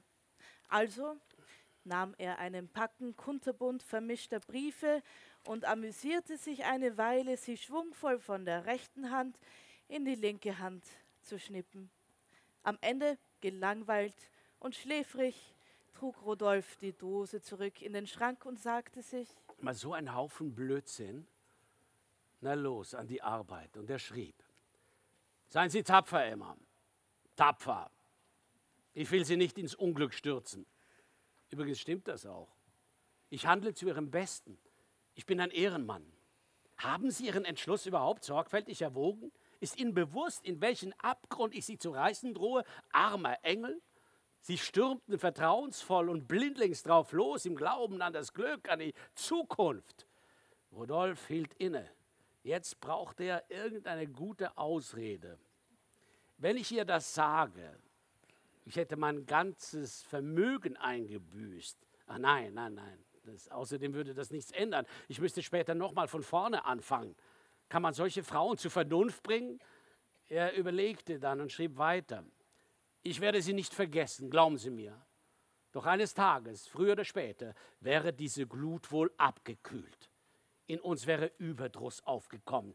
Allein der Gedanke an den Kummer, der über sie hereinbricht, martert mich, Emma. Vergessen Sie mich. Warum musste ich Ihnen begegnen? Warum waren Sie so schön? Ist es meine Schuld? Oh nein, mein Gott. Klagen Sie nur eines an, das Schicksal. Ach, wären Sie eine jener Frauen mit frivolem Herzen gewesen, wie es sie natürlich gibt, dann hätte ich aus Egoismus einen Versuch wagen können, völlig gefahrlos für Sie. Aber diese köstliche Schwärmerei, welche sie bezaubernd macht und zugleich peinigt, hat sie daran gehindert, die Falschheit unserer zukünftigen Lage zu begreifen.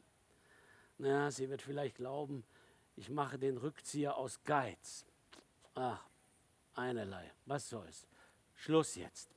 Die Welt ist grausam, Emma. Überall, wo auch immer, wäre sie uns auf den Fersen gewesen. Sie hätten aufdringliche Fragen erdulden müssen, üble Nachrede, Verachtung, Schmach vielleicht, Schmach ihnen. Oh. Denn ich strafe mich durch Verbannung für allen Schmerz, den ich ihnen angetan. Ich gehe. Wohin? Ich weiß es nicht. Bin nicht mehr bei Sinnen. Leben Sie wohl. Behalten Sie den Unglücklichen in Erinnerung, der sie verlor. Sagen Sie Ihrem Kind meinen Namen, damit es ihn einschließt in sein Gebet. Die Flamme der beiden Kerzen flackerte. Rudolf erhob sich, schloss das Fenster und als er wieder saß, das ist wohl alles. Ja, eins noch, damit sie nicht hier angerückt kommt ich werde fern sein, wenn Sie diese traurigen Zeilen lesen, denn ich wollte möglichst schnell flüchten, um mich so der Versuchung entziehen, sie noch, sie noch einmal zu sehen. Nicht wanken. Ich komme wieder. Und vielleicht plaudern wir später ganz kaltblütig über unsere alte Liebe. Leben Sie wohl. Adieu. Und es folgte ein allerletztes Adieu, in zwei Worten geschrieben. A. Dieu. Das hielt er für äußerst geschmackvoll. Und wie unterzeichne ich jetzt, fragt er sich. Ihr sehr ergebener? Nein. Ihr Freund? Ja, ja, das ist es. Ihr Freund. Er las seinen Brief noch einmal. Alles gefiel ihm. Arme kleine Frau, dachte er gerührt. Sie wird glauben, ich sei gefühlloser als ein Fels. Ein paar Tränen würden sich gut machen, aber ich kann nicht weinen. Ist auch nicht meine Schuld. Also füllte Rudolf ein Glas mit Wasser, tauchte den Finger hinein und ließ von oben einen dicken Tropfen herabfallen, der einen blassen Fleck machte auf der Tinte. Danach rauchte er drei Pfeifen und ging zu Bett. Nachdem ihr ein Bauer den Brief versteckt in einem Korb mit Marillen gebracht und sie ihn gelesen hatte, blickte sie verzweifelt um sich und wünschte, die Welt möge einstürzen. Warum machte sie nicht Schluss? Wer hielt sie noch? Sie war frei. Und sie beugte sich am Fenster vorn über, sie schaute hinab aufs Pflaster. Sie stand am äußersten Rand, fast in der Luft, umgeben von endloser Weite. Sie müsste nur nachgeben, sich nehmen lassen. Meine Frau, wo ist meine Frau? Der Gedanke, dass sie eben dem Tod entronnen war, ließ sie beinahe ohnmächtig werden vor Schreck. Bei Tisch glaubte sie an jedem Bissen ersticken zu müssen. Na, wir sehen Monsieur Rodolphe, wie es scheint, so bald nicht wieder. Wer hat dir das gesagt? Ja, wer mir das gesagt hat? Äh, Girard. Den habe ich vorhin am Eingang des Café Français getroffen. Er ist verreist oder will verreisen. Ah! Warum überrascht dich das? Er fährt von Zeit zu Zeit weg, um sich zu zerstreuen, weiß Gott. Ich gebe ihm da recht. Wenn man vermögend ist und Junggeselle, im Übrigen amüsiert er sich ganz schön, unser Freund. Das ist ein Schlawiner. Ich ersticke! Es, es ist nicht schlimm. Es, es ist nicht schlimm, setz dich wieder. Ich, das sind nur die Nerven. Denn sie fürchtete, man werde sie ausfragen, umhegen, nicht mehr allein lassen. Charles gehorchte, setzte sich wieder und spuckte die Marillenkerne in die Hand, bevor er sie auf den Teller legte. Plötzlich ratterte ein blauer Tilbury in hartem Trab über den Platz. Es war Rodolphs Kutsche. Emma stieß einen Schrei aus ah! und fiel rücklings zu Boden, steif wie ein Stock.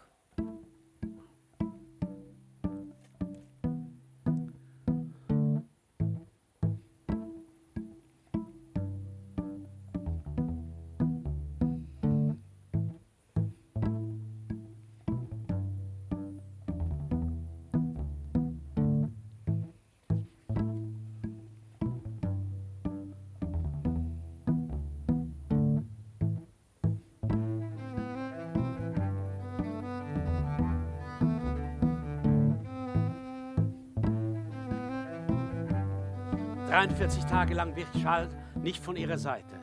Er ließ seine Patienten im Stich. Er ging nicht mehr schlafen. Ständig fühlte er ihr den Puls, machte Senfpflaster, kalte Wickel. Er schickte Justin bis nach Neuchâtel Eis holen. Das Eis schmolz unterwegs. Er schickte ihn wieder. Am meisten ängstigte ihn Emmas Betäubung, denn sie sprach nicht, hörte nicht und hatte anscheinend nicht mal Schmerzen als erholten sich Körper und Seele gemeinsam von all der Erregung. Erst gegen Mitte Oktober konnte er sie in ihrem Bett aufrecht sitzen sehen, mit Kissen im Rücken. Schal weinte beim Zuschauen, als sie ihr erstes Marmeladenbrot aß. Und der arme Kerl hatte zu alledem auch noch Geldsorgen. Durch Emmas unbändige Verschwendungssucht hatte sich ein Berg von Wechseln angehäuft. Vom Großteil der Schulden hatte der arme Dr. Bovary keine Ahnung. Emmas Krankheit hatte zusätzlich hohe Summen an Medikamenten verschlungen, die der windige Pharmazeut nicht müde wurde zu liefern. Wenn sie auf ihrem altertümlichen Betschemel kniete, sagte sie dem Herrn die gleichen süßen Worte, die sie einst ihrem Liebhaber zuflüsterte in den Wonnen des Ehebruchs. So wollte sie den Glauben erzwingen. Doch kein Labsal kam vom Himmel und sie stand auf mit müden Gliedern und dem leisen Gefühl von einem Riesenschwindel. Dann ergab sie sich maßloser Barmherzigkeit. Sie nähte Kleider für die Armen. Frauen im Wochenbett schickte sie Holz. Und als Charles eines Tages nach Hause kam, saßen in der Küche drei Taugenichtse am Tisch und löffelten Suppe. Sie nahm ihre kleine Tochter wieder zu sich, die ihr Mann während der Krankheit zur Amme gegeben hatte. Sie hatte sich zur Resignation entschlossen und erhoffte sich so Nachsicht. Charles war verzweifelt. Da kam er auf die Idee, ihr einen Theaterbesuch in Rouen anzubieten. Der Apotheker bekräftigt ihn dabei. Der große Schauspieler und Sänger Lagardy gebe nur eine einzige Vorstellung in Rouen. Er hat ja Geld wie Heu. Er reise mit drei Mätressen und seinem Koch. Bei all diesen großen Künstlern befand der Apotheker Brenner das Licht an beiden Enden. Sie müssen ein ausschweifendes Leben führen, das die Fantasie ein wenig beflügelt. Aber sie sterben im Armenhaus, denn sie war nicht schlau genug, in der Jugend zu sparen. Na, dann guten Appetit. Bis morgen. Anfangs schützte Emma Müdigkeit vor. Dann ließ sie sich doch überreden und gab ein blaues Seidenkleid in Auftrag. Als sie in Rouen ankamen, kaufte Madame sich auch einen dazu passenden Hut, Handschuhe, ein Sträußchen. Monsieur fürchtete sehr, den Anfang zu versäumen. Und ohne dass sie noch Zeit gehabt hätten, wenigstens eine Brühe zu trinken, eilten sie zum Theater. Als sie endlich in der Loge saß, straffte sie ihren Körper mit der Ungezwungenheit einer Herzogin. Das Gewedel der Fächer im Publikum machte die Luft allerdings noch stickiger, als sie ohnehin war. In der Pause wollte Emma hinausgehen. Die Menge drängelte sich in den Korridoren und sie fiel zurück auf den Sessel mit einem Herzrasen, das ihr den Atem nahm. Charles hatte Angst, sie könnte ohnmächtig werden, lief zum Buffet und holte ihr ein Glas Mandelmilch. Er hatte große Mühe, wieder an seinen Platz zu gelangen, denn bei jedem Schritt rammte jemanden seinen Ellbogen wegen des Glases, das er in den Händen hielt, und er schüttete sogar drei Viertel davon auf die Schultern einer Roueneserin in kurzen Ärmeln, die, verspürend, wie das kalte Nass ihr den Rücken hinabrann, Pfauenschreie ausstieß ließ, als würde man sie ermorden. Endlich war Charles wieder bei seiner Frau und sagte keuchend, meine Seele, ich, ich habe schon gemeint, ich schaff's nicht mehr. So viele Menschen, so, so viele Menschen. Rat mal, wen ich da oben getroffen habe. Monsieur Léon. Léon? Höchstpersönlich. Er wird gleich kommen und dir seine Aufwartung machen. Und kaum hat er diese Worte zu Ende gesprochen, betrat der frühere Kanzlist aus Yonville die Loge. Mit weltmännischer Nonchalance reichte er ihr die Hand. Madame Bovary gab ihm mechanisch die ihre, wohl der Anziehungskraft eines stärkeren Willens gehorchend. Sie hatte diese Hand nicht mehr gespürt seit jenem Frühlingsabend, an dem es auf die grünen Blätter regnete, als sie einander Lebewohl sagten. Doch schnell wurde ihr bewusst, was sich in dieser Situation ziemte. Sie schüttelte die Benommenheit der Erinnerungen ab und stammelte hastig ein paar Sätze. Sie sind also in äh, Rouen. Und seit wann? Monsieur Léon hatte neben dem Studium der Rechte fleißig frivole Etablissements wie die Chaumière besucht und verzeichnete dort sogar hübsche Erfolge bei den Grisetten, denn sie fanden ihn durchaus distinguiert. Er war ein sehr ordentlicher Student. Er trug die Haare weder zu lang noch zu kurz, verbrauchte nicht schon am ersten des Monats alles Geld und stand auf gutem Fuße mit seinen Professoren. Oft, wenn er zum Lesen in seinem Zimmer blieb oder abends unter den Linden im Luxembourg saß, geschah es, dass die Erinnerung an Emma ihn übermannte. Doch mit der Zeit wurde dieses Gefühl schwächer und andere Begierden türmten sich darüber. Doch als er sie nach dreijähriger Abwesenheit wiedersah, erwachte seine Leidenschaft von neuem. Zudem hatte er seine Schüchternheit im Umgang mit fröhlicher Gesellschaft verloren. Und er kehrte in die Provinz zurück voller Verachtung für alles, was nicht mit lackledernem Fuße über den Asphalt des Boulevards stolzierte. Neben einer Pariserin in Spitzen im Salon irgendeines berühmten Doktors, einer Persönlichkeit mit Ordensspangen und Equipage, hätte der arme Kanzlist wahrscheinlich gezittert wie ein Kind. Doch hier in Rouen am Hafen vor der Frau dieses kleinen Arztes fühlte er sich wohl in seiner Haut und war schon im Voraus gewiss zu beeindrucken. Am nächsten Morgen gegen fünf betrat er die Küche des Gasthofs Croix Rouge. Die Kehle war ihm wie zugeschnürt, die Wangen bleich, doch er trat mit jener hasenfüßigen Entschlossenheit auf, die nichts aufhalten kann. Monsieur Bovary ist nicht da, erklärte ihm eine Dienstbotin. Das schien ihm ein gutes Zeichen. Er ging hinauf. Sie war über sein Kommen nicht verwundert, im Gegenteil. Äh, Sie, Sie haben sich also für das Hierbleiben entschieden? Ja, und ich habe einen Fehler gemacht. Man darf sich nicht an unmöglichen Vergnügungen, an unmögliche Vergnügungen gewöhnen, wenn einen tausend Pflichten Ja, erwarten. ja, ja, ja, ja, das kann ich mir denken. Eben nicht, denn Sie sind nun mal keine Frau. Emma verbreitete sich des Längeren über das Elend ir irdischer Zuneigungen und die ewige Einsamkeit, in welcher das Herz gefangen bleibt. Emma im Frisiermantel hatte ihren Chignon-Haarknoten gegen die Rückenlehne des alten Sessels gelegt. Die gelbe Wand, Wandtapete bildete hinter ihr eine Art Goldgrund. Wenn Sie wüssten, was ich mir alles erträumt hatte. Oft habe ich Ihnen Briefe geschrieben, die ich anschließend zerriss. Ich malte mir zuweilen aus, ein Zufall werde Sie hierher führen. Ich meinte, Sie an irgendeiner Straßenecke zu erkennen. Ich, ich verfolgte alle Fiaker, aus deren Tür ein Schal flatterte, ein Schleier so wie Ihrer. Das, das Schlimmste ist doch nicht wahr, wenn man so wie ich ein nutzloses Leben führt. Könnte unser Leid jemandem helfen, dann würde man sich trösten mit dem Gedanken an das erbrachte Opfer. Sie waren seinerzeit für mich eine unergründliche Macht, die mein Leben verzauberte. Was hindert uns denn, neu zu beginnen? Nein, mein Freund, nein. Ich bin zu alt. Sie, Sie sind zu jung. Vergessen Sie mich. Andere werden Sie lieben. Sie werden wieder lieben. Wir müssen vernünftig sein. Sprach sie im Ernst? Das wusste Emma wohl selber nicht. Zu gefangen vom Zauber der Verführung und der Notwendigkeit, sich gegen ihn zu wehren. Emma packte eine seltsame Furcht vor Leons Schüchternheit, die gefährlicher war als Rodolphs Draufgängertum, wenn er mit weit ausgebreiteten Armen näher kam. Nie zuvor war ihr ein Mann so schön erschienen. Eine hinreißende Arglosigkeit lag in seinem ganzen Benehmen. Seine Wange, seine Wange mit der zarten Haut errötete, so dachte sie aus Verlangen nach ihr, und Emma spürte unwiderstehliche Lust, ihre Lippen dagegen zu pressen.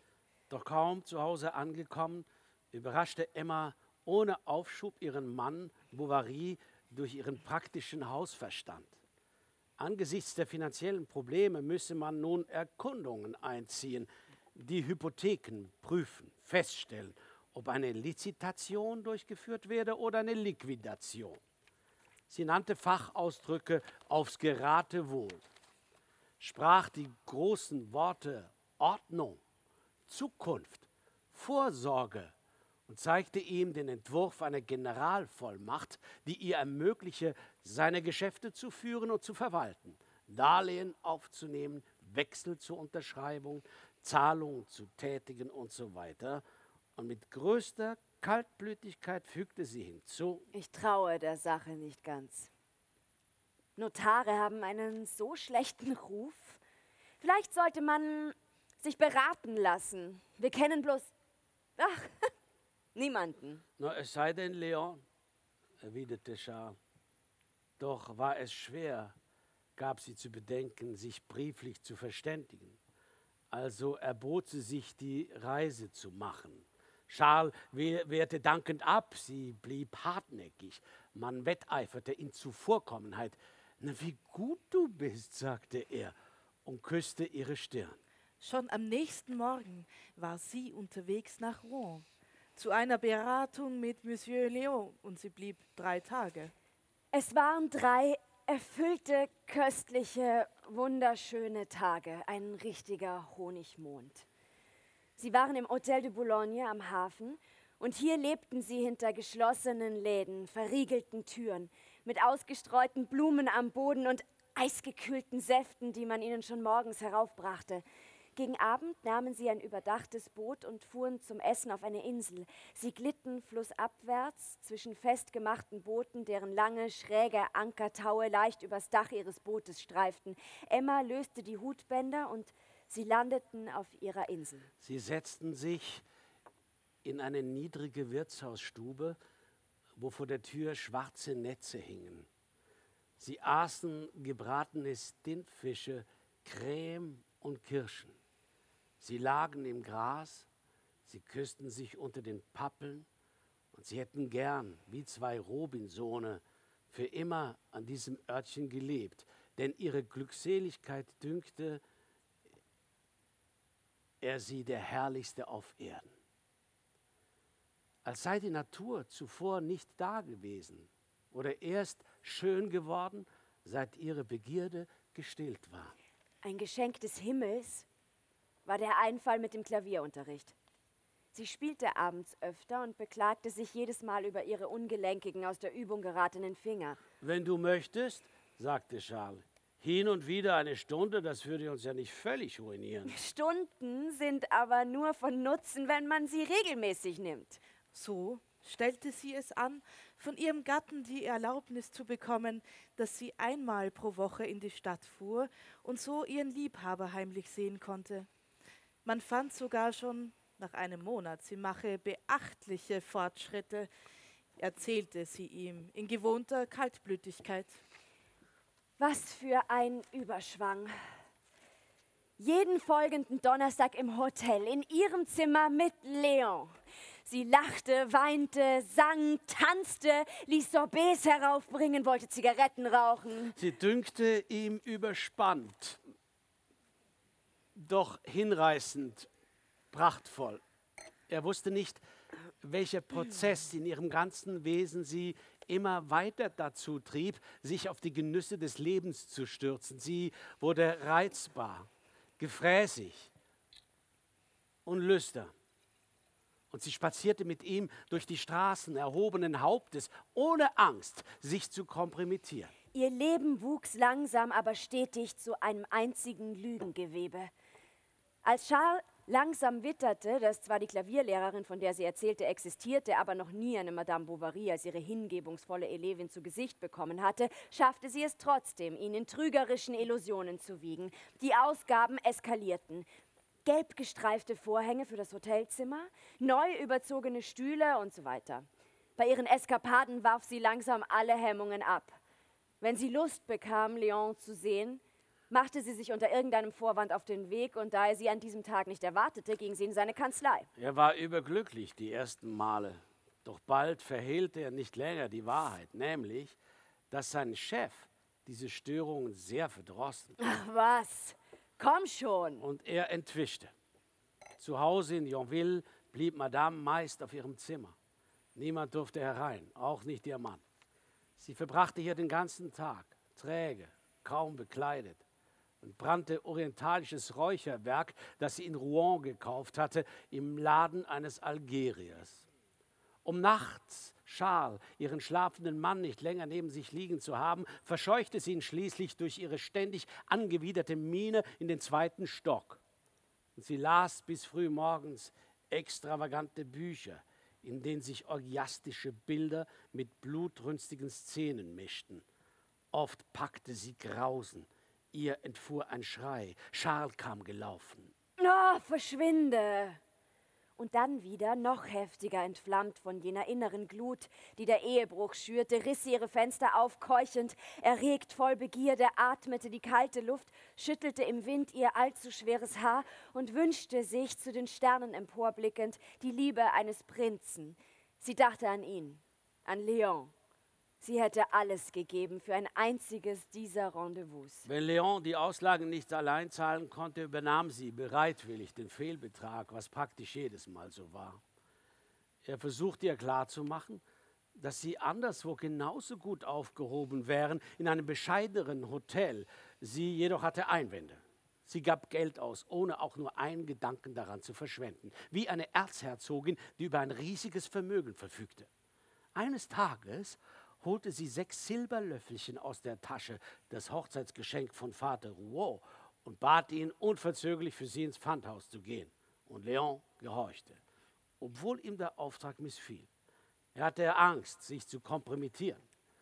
Dann, als er nachdachte, fand er, das Benehmen seiner Geliebten werde immer seltsamer und vielleicht habe man nicht Unrecht ihn von ihr abbringen zu wollen.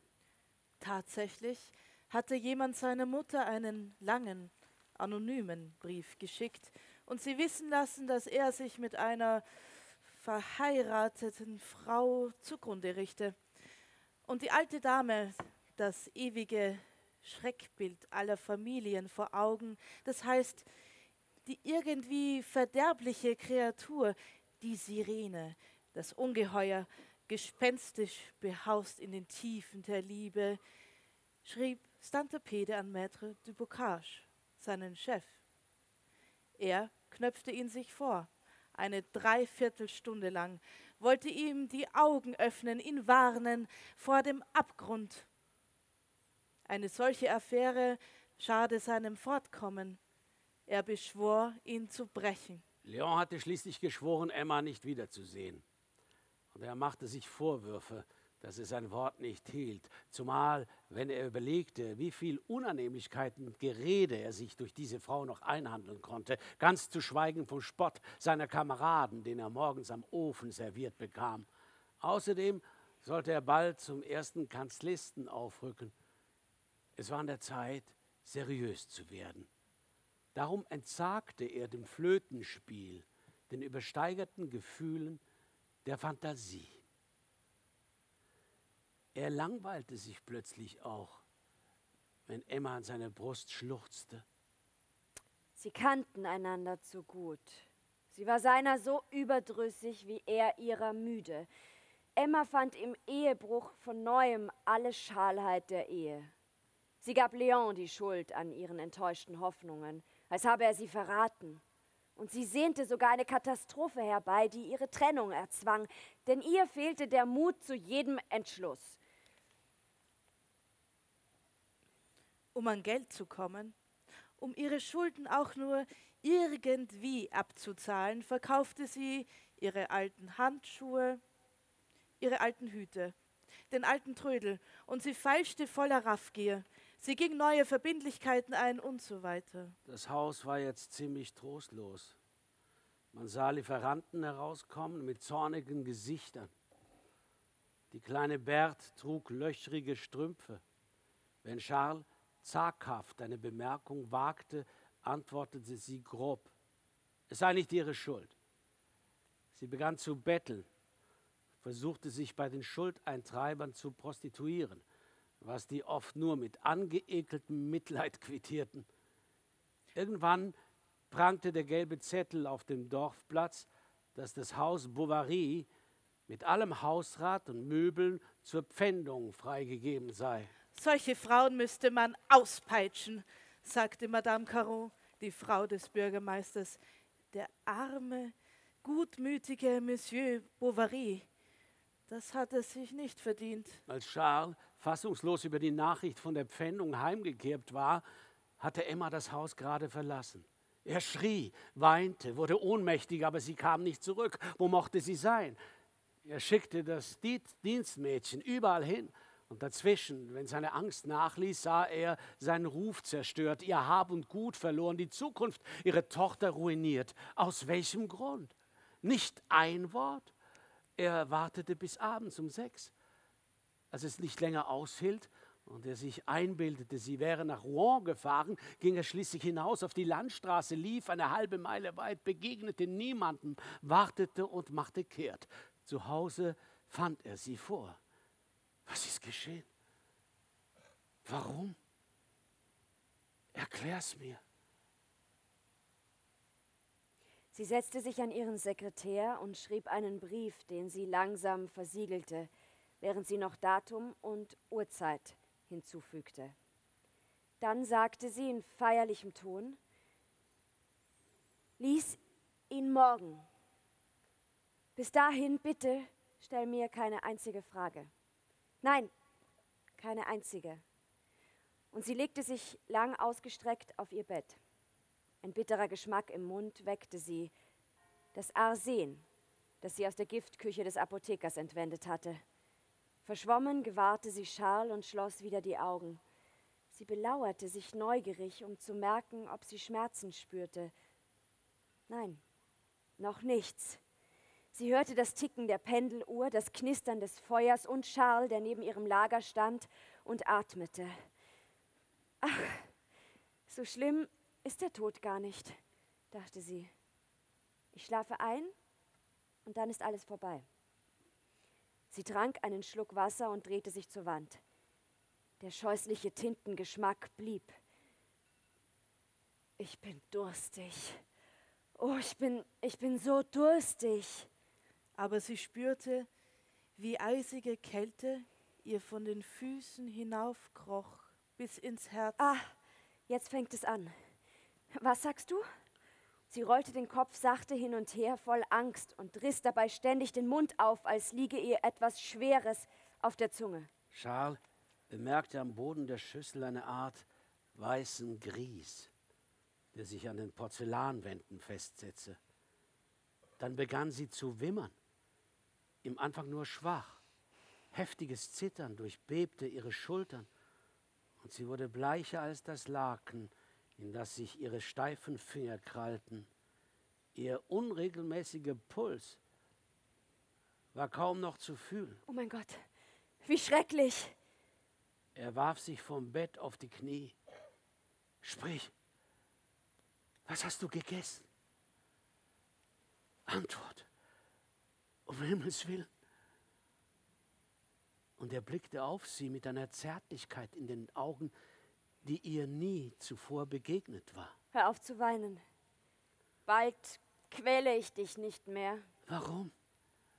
Was hat dich dazu getrieben? Warst du nicht glücklich? Ist es meine Schuld? Ich habe doch alles getan, was ich konnte. Ja, ja, das stimmt. Du, du bist gut. Das wohlige Gefühl steigerte seine Traurigkeit. Es spürte, wie sein ganzes Wesen zusammenbrach vor Verzweiflung bei dem Gedanken, dass er sie gerade jetzt verlieren sollte. Sie hatte es hinter sich. Jetzt hasste sie niemanden. Nach einem letzten Krampf, einem letzten heftigen Aufbäumen, das absurderweise in einem Lachen verendete, sank sie leblos in die Matratze.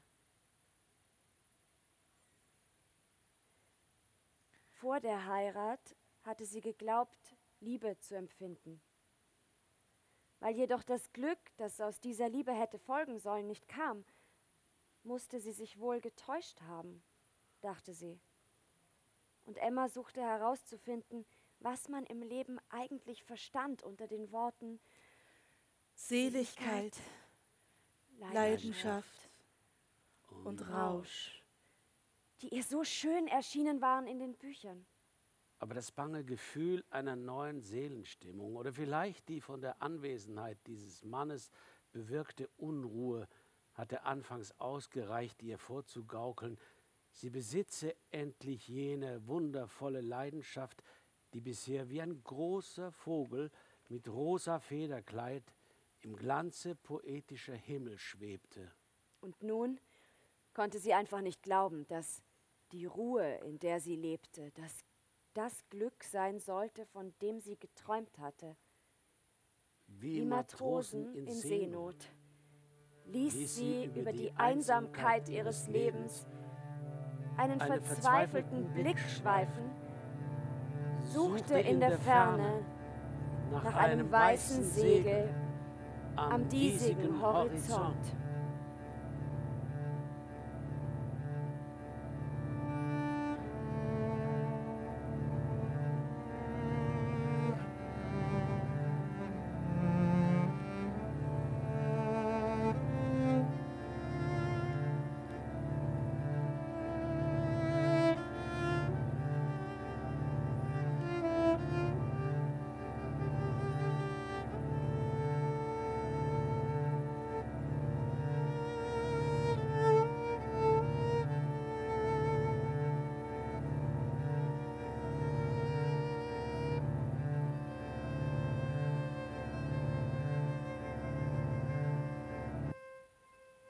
War der schwimmende Salon zum Hören aus dem Thermalbad Füßlau.